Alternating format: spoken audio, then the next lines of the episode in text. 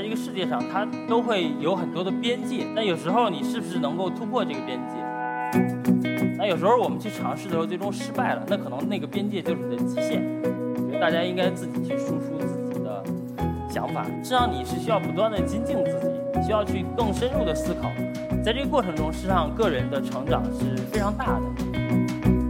之前跟这个微信的创始人张小龙也沟通过这个事情。实际上他做公众号并不是说为了弄这些网红啊，他实际上是希望每个人都有自己的品牌，每个人都可以去写一些东西。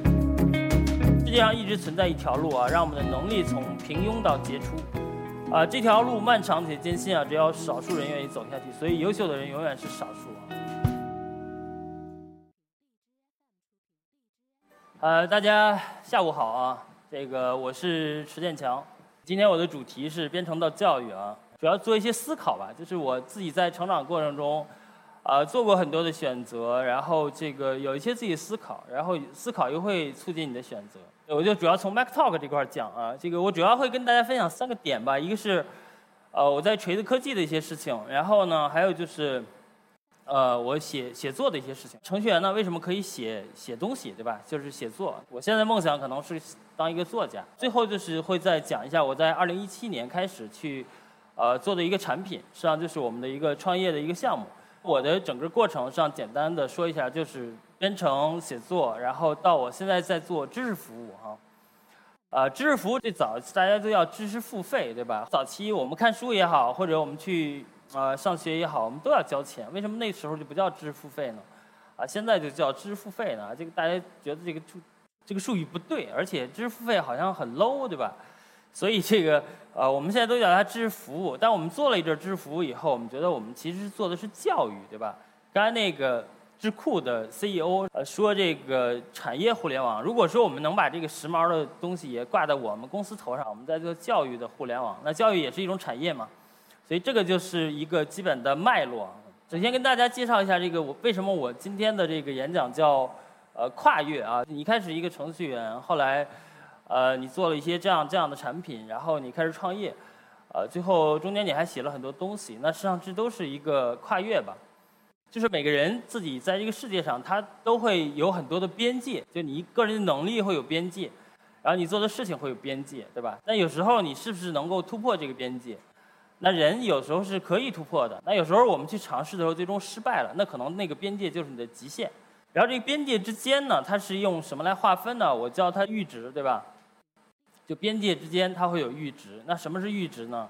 比如一杯水，你把它烧开了，它变成一个一百度的水，那这个水就变成沸腾啊，变成开水，它就会发生剧烈的变化。然后一杯水你给它倒满了，你倒的过程中没有问题啊，它一直在涨嘛。然后你给倒满了，它水就溢出来了，对吧？它又会发生剧烈的变化。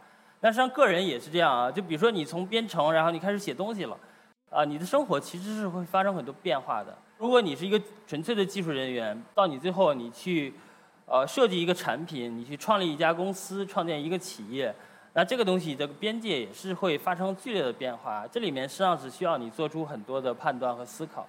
那我在二零一四年年底的时候加入了锤子科技，待了两年不到的时间吧。实际上在这个公司，我觉得我的收获是非常大的，因为结识了很多这个非常优秀的工程师，呃，包括产品经理，他们在软硬件领域是有。呃，很很精深的那种造诣。实际上，我在这个进入锤子科技之前呢，呃，我更多是处于一个技术的一个角色，写程序，然后做架构，然后呃带技术团队，比如说当 CTO 等等，是这样一种角色。呃，那在这个锤子科技呢，是让我见见到了很多如何去做产品的设计，对吧？如何去设计一个硬件，呃，如何去设计一个软件，然后你对人机的交互。呃，包括人和这个软件之间的交互，然后你的用户体验怎么去做？呃，你这个界面怎么去设计会吸引来用户更多的转化等等，对这些东西我有了更深一步的了解啊，这也是促使我，呃，在离开锤子之后去，呃，创办了极客时间这样一个产品。现在我们说说我，呃，为什么要去写作啊？就是刚才大家看到那个图叫 Mac Talk，啊，Mac Talk 是我公众号的名字，大概。啊，现在有几十万的订阅用户，但是我其实做这东西做的很早啊，呃，二零一二年就开始写东西，就是在公众号上去写，啊，当然如果你非常善于运营，或者是你写的东西，比如说很鸡汤，或者是很很情感，我觉得这个号可能能做到一千万或者几百万的订阅。但是因为我是做技术嘛，就是经常写一些技术性的东西，呃，这个号就没有那么大。啊，然后有人也会问啊，就是你一个程序员为什么要去写这些东西？你是不是没有事儿干了，对吧？就很多人会提这种疑问，包括我在锤子的时候也会受这种质疑，说你那么忙，你号称你那么忙，你还在写东西。其实这个东西是一个能力问题。就很多人写一篇文章，他要憋一个星期，那我写一篇文章只要半个小时。实际上，如果我一星期写四篇文章，那我可能只需要两个小时。所以很多人不了解的时候，他觉得你写了一个这样的公众号会浪费你特别的时间，其实并不是这样的啊。然后程序员和作家啊，他会有一定的联系。比如大家都是在键盘上敲东西嘛，然后你写程序的话，就程序出来了，编译对吧？不管是做安全，啊，你还是做这个呃数据分析等等，你都需要编程，对吧？那写写作呢，也是你要用用电脑去写嘛，对吧？你只不过写的是汉字，但是你要是英文作家，你要写英语，对吧？那为什么要去写这个东西？然后他就说，程序员编程啊，程序编程就很苦逼。啊，每天灰头土脸的，然后经常程序员经常被黑，对吧？在网上，就比如说程序员是一个非常木讷的群体，呃，这个叫什么？钱多话少，死得早，对吧？但其实程序员我觉得是很快乐的。这个是，呃，我很喜欢的一张照片啊，就是乔布斯和沃兹的一张照片。大家一看，乔布斯就是一个产品经理啊，站那儿好像没什么事儿，对吧？但是沃兹也很开心啊，沃兹就是一个纯粹的硬件工程师和软件工程师。我觉得程序员他的工作是这样的，反而是写东西的时候，很可能我们会处于这样一种状态，就很多程序员他特别喜欢写程序，但是你要让他写一个文档啊，写个文档说说明一下你写的程序是什么，这就要了他亲命了啊，他他就觉得为什么要让我写这些这个乱七八糟的文字啊，所以他很不喜欢写文字，但是他写写程序他很来劲，所以写文章可能更费劲儿一点，对吧？有时候会很苦，对吧？就像这个作家一样，对吧？很苦闷，吸根烟。写了半天还是没有写出来，但这个东西啊，我觉得对个人，不管是不是程序员啊，我觉得如果你能输出你的东西，包括你的演讲也是输出，你写东西也是输出，对吧？然后你在公司里去做年度计划、做你的产品规划等等，都是输出。我觉得大家是需要做不断的这样的输出的。那我这个输出实际上做了，确实时间不短啊，我大概写了七年的时间，就从二零一二年到二零一九年。呃，写了这个七年，总共写了一千一百多篇文章，呃，然后出了两本书，写作总共大概有几百万字吧。然后写作那给我带来什么样的好处呢？实际上，它帮我认认识了非常多的人，因为大家有的是爱分享的，有的是本身就爱写东西，有因为你写的东西呢，你会帮助很多人，对吧？你写技术也好，或者写管理也好，写成长也好，或者写互联网趋势也好等等，这些东西都会对很多人会有帮助。这样的话，你会认识到大批非常有意思的人啊，包括投资领域的，包括程序员，包括这个作家，呃，包括这个创业者等等。实际上，让你的人生会非常的丰富，就是因为你有了一个出口，然后别人和你会有这样的交集，对吧？呃，而且写作确实会让你进入深度思考，因为你不可能总是去拿一些特别敷衍的东西，对吧？你不能总去讲自己做了做了一个什么产品，或者说我写了一些什么样的程序。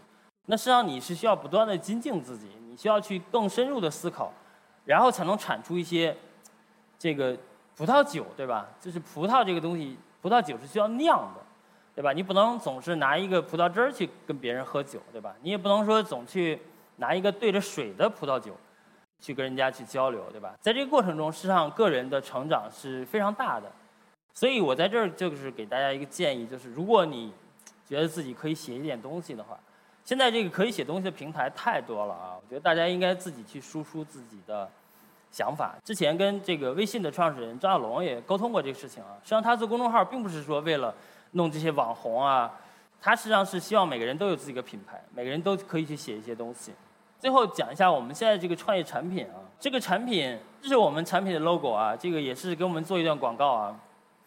呃，我们的 logo 大家可以看一下，因为我们叫极客帮嘛，极客时间，给它倒过来就是一个 G，然后我们叫极客时间，它这个本身又像一个一个钟摆的一个样子。实际上，我们是希望大家更好的去利用自己的这个时间，啊，做出自己更好的这个成就。实际上是起起了一个这样的名字。那我们这个产品本身就是一个，呃，如果说它的核心的产品就是一个 app，然后我们这个 App 里面实际上更多做的是一个容器。那这个容器就是是用来做什么呢？就是承载各种各样的知识产品。呃，乔布斯实际上在很早之前就说过啊，就是每个人都应该在未来懂一点编程啊。那好像是九十年代，但到了现在的话，实际上并没有那么多人懂编程。但是其实喜欢编程、爱编程，在业余时间去做编程的，实际上这样的人越来越多了。那我们就是给这种专业的和非专业的人提供这样一个入口。当然，这是我们第一阶段要做的事情。那知识付费呢，并不是什么新鲜的事情。大家可以看一下这张图啊。就我们小时候去学堂，对吧？最早的时候去学堂，然后我们去看书，啊，最后我们到比如说我们在 Kindle 上读电子书，然后我们现在去这做这种呃更更好的、更新场景下的这种知识服务，实际上它一直是需要人们去花费时间和金钱去做这个事情的。所以它这个东西并不是一个呃新的事物，并不是什么一个风口啊之类的东西。我们只能叫它什么呢？是一个新型的知识服务，对吧？那它解决什么问题呢？就是你在新的场景下就会出现新的这个呃用户的需求，那我们就要用新的技术和新的模式，在新的场景下帮助用户去啊解决这种新的这种需求。那新场景下用户的高频需求是什么呢？就是他希望用自己的碎片时间也好，完整时间也好，去更好的去学习，就提高提升自己能力。然后这是一个增长模型，实际上这个主要是想跟大家说一下一个一个体会吧，就是。呃，现在其实流量并没有那么重要啊，就是我们的流量在这个整个，呃，就这个流量入口这个地方啊，实际上它是越来越少了。那我们的产品增长更多靠什么呢？靠的是转推荐和自传播，就是你的价值用户能够沉淀下来，然后他觉得你的产品很好，然后他给你做更好的这个推荐，然后这个用户才能够滚起来。这是也是我们现在践行的一个增长的一个模型啊。从教育角度，我们做了什么事情呢？啊，就是两件事。呃，一个是利用新技术和模式，在新场景下提供新的这个教育的模式啊，因为最终我们会把我们的赛道规划到教育这个领域啊。第二呢，就是我们关注用户的长期价值和本质需求。其实大家可以想一下，就是你做事情的本质是什么？比如说我们现在在做这个极客时间，那我们最终就是希望用户能够学会，学会之后还不够，对吧？他还要学有所成。我觉得这是我们主要关注的两件事情。最后就是我一直在用一个反馈分析法，就是你给自己一年的时间，你设定一个目标，然后你一年之后，然后你再去根据你的这个设定的目标和你一年之后达成的效果做一个反馈。这个来干什么呢？这就是去寻找你自己的长处啊！大家可能觉得一年时间会很长，但其实没有那么长，你经常一晃一年就过去了。所以这是这个是我推荐给大家一个方法，这个方法大家可以去查，是德鲁克在自己一本书里写的，非常有效果。然后最后呢，也是演讲最后，就是送给大家我自己写的一句话啊：世界上一直存在一条路啊，让我们的能力从平庸到杰出。啊，这条路漫长且艰辛啊，只有少数人愿意走下去，所以优秀的人永远是少数啊。